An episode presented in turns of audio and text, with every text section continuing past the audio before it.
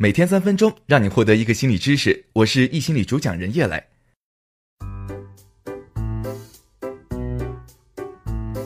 你有多久没有发自内心的感到开心了？我们购物，我们努力学习，我们坚持健身，我们升职加薪，为什么快乐只是停留在了那短暂的一瞬间，却无法长久的持续呢？有没有什么办法能够有效的带给我们持续长久的快乐呢？说来啊，也许你不信，甚至呢略微有点嫌弃。科学研究结果显示，这个答案正是老生常谈的两个字——感恩。在一项研究当中，心理学家让参与者坚持每天睡觉前花五分钟做个感恩清单，清单上呢可以记录任何值得感恩的小事儿，比如伴侣在我熬夜的时候热了一杯牛奶。一开始呢，参与者并没有发现这对自己有什么影响，甚至觉得有点嫌弃，每天做清单很麻烦。但在仅仅坚持了两周之后，他们的平均幸福指数就提升了百分之二十五。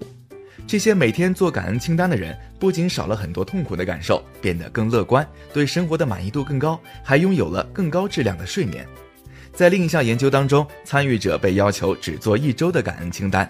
但在这一周结束后，他们依然感觉比做感恩清单前更快乐，还减少了抑郁的感觉，并在六个月后，这种影响依然在起作用。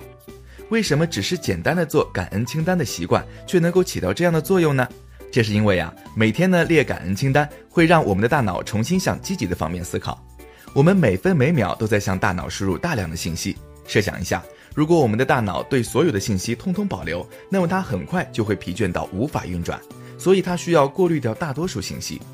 但是当我们学习了一个新单词、一个新知识，我们突然就会觉得，哎，似乎在哪里都可以看到它。这是因为它再次被大脑分类到了重要的事项当中。大脑把它从不重要事项转向了重要事项，而我们可以利用这个效应，通过每天列感恩清单，让大脑重点考虑那些值得感恩的事情。不久呢，大脑就会把生活当中那些积极的事情分类到重要事项当中，而我们慢慢的就会发现自己越来越能注意到生活当中那些积极的事情。以前，当我们听别人说你要学会感恩才能快乐的时候，也许只当做了鸡汤。但现在，当我们明白了背后的原因，就会知道，这么一个朴实的习惯背后，实际上是通过行为反向塑造大脑，让一个人由内到外发生改变。